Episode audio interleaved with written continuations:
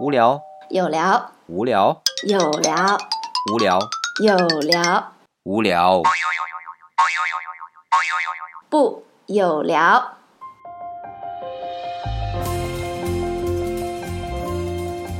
欢迎大家来到我们的有聊，我是李想。我是满丽，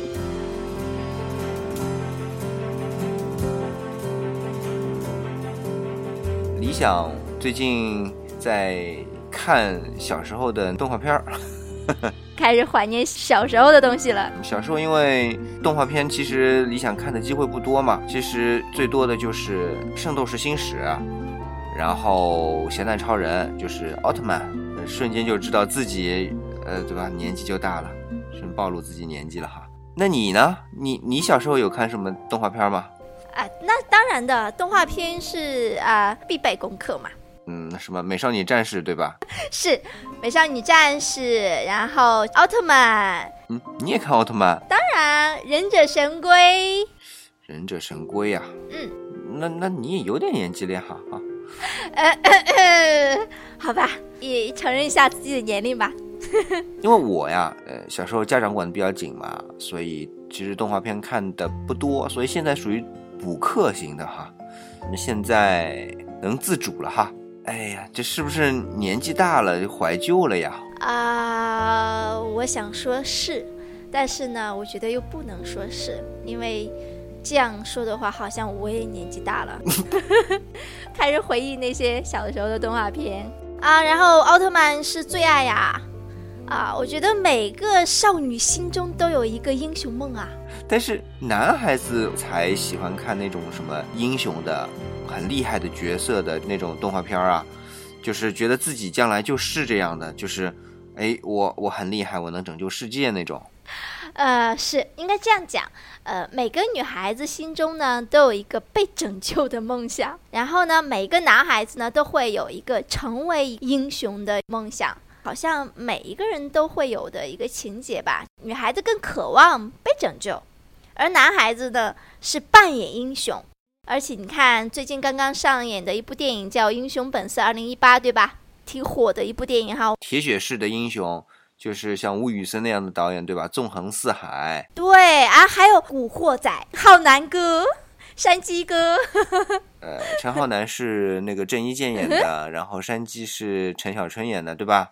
呃，不管怎么说啊，从马丽老师刚才说的，就是男孩子希望自己变成拯救者，而女孩子希望自己变成被拯救者。你想，孩子小小的，他哪来这种想法呢？这种想法怎么来的呢？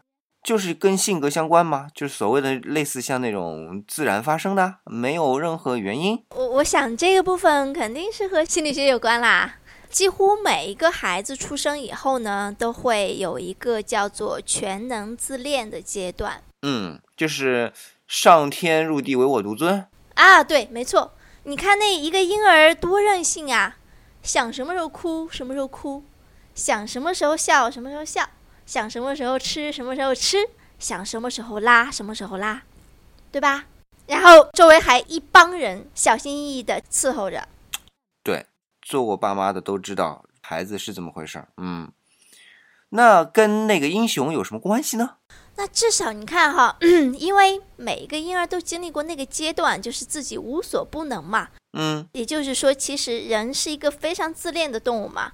从他出生那一刻，就是处在一个自恋当中的。然后后来发现，哦，原来自己并不是无所不能的，就会遭受到了一种挫折。就是这个也不能，那个也不能。对，然后自己的力量又很弱小啊，然后想爬嘛又爬不动，想走嘛又走不了哈，颤颤悠悠的，呃，然后慢慢的其实就进入到了一个自然的生长的状态，啊，但是呢，这个很早年的全能自恋的感觉，其实始终停留在我们每个人的心中。在我们的内心的深处，有这样一块地盘，就是，哎呀，我依然希望自己是无所不能的。嗯，哎，马老师，这个我中间还有一个问题啊，就是一样是全能自恋，为什么女孩子就变成了要被拯救，而男孩子呢就变成了我来拯救别人那种感觉呢？这俩区别在哪儿？啊、这个我觉得更多的还是文化的部分吧。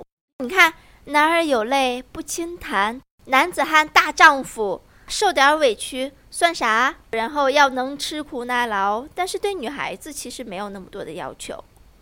啊，那么只不过女孩子的自恋也有，但她的表现形式不再是成为一个英雄。那么女孩子的自恋更多的在哪里呢？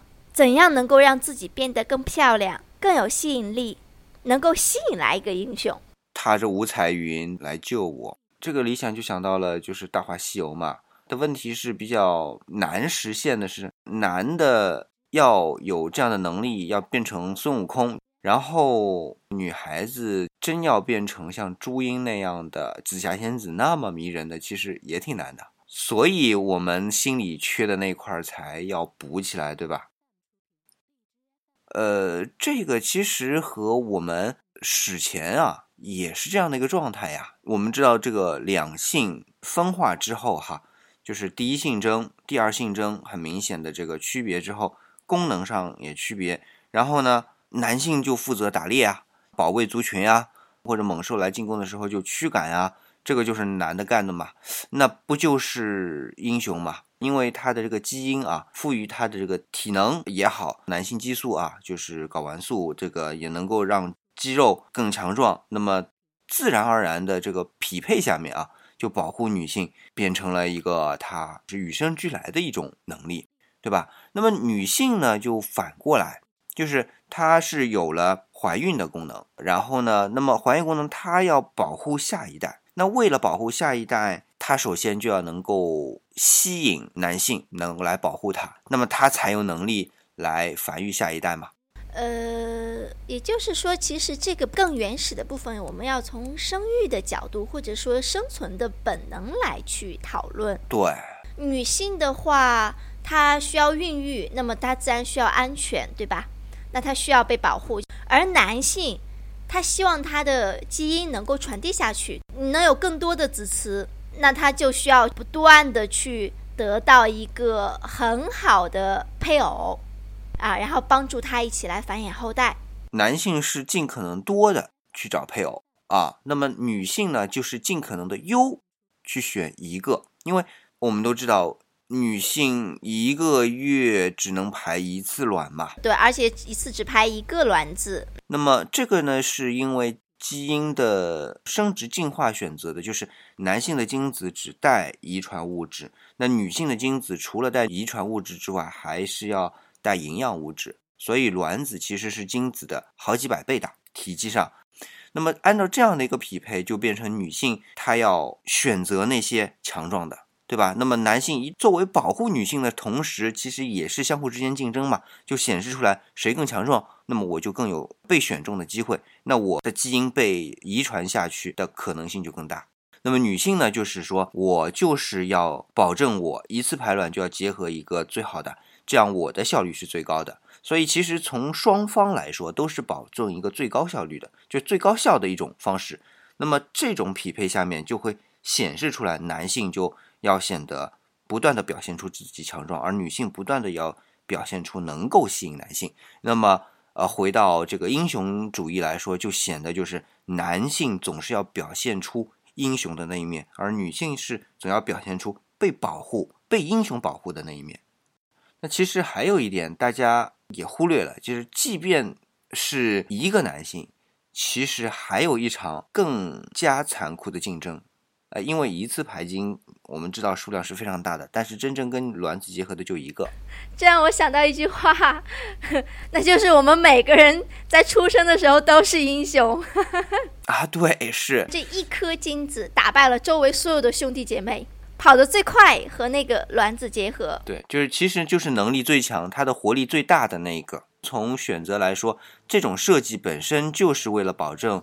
能够得到一个最优，那么这样的一种充满了竞争的意味是从哪里来的呢？就是从我们的生存、存续、繁衍这样一种最基础的需求而来的，都是在我们心中有一颗种子，而这颗种子其实是什么种子？是生命的种子。嗯，是的，所以我们每一个人在出生的那一刻就是一个英雄。那么也愿你。在未来的日子里，继续做自己的英雄。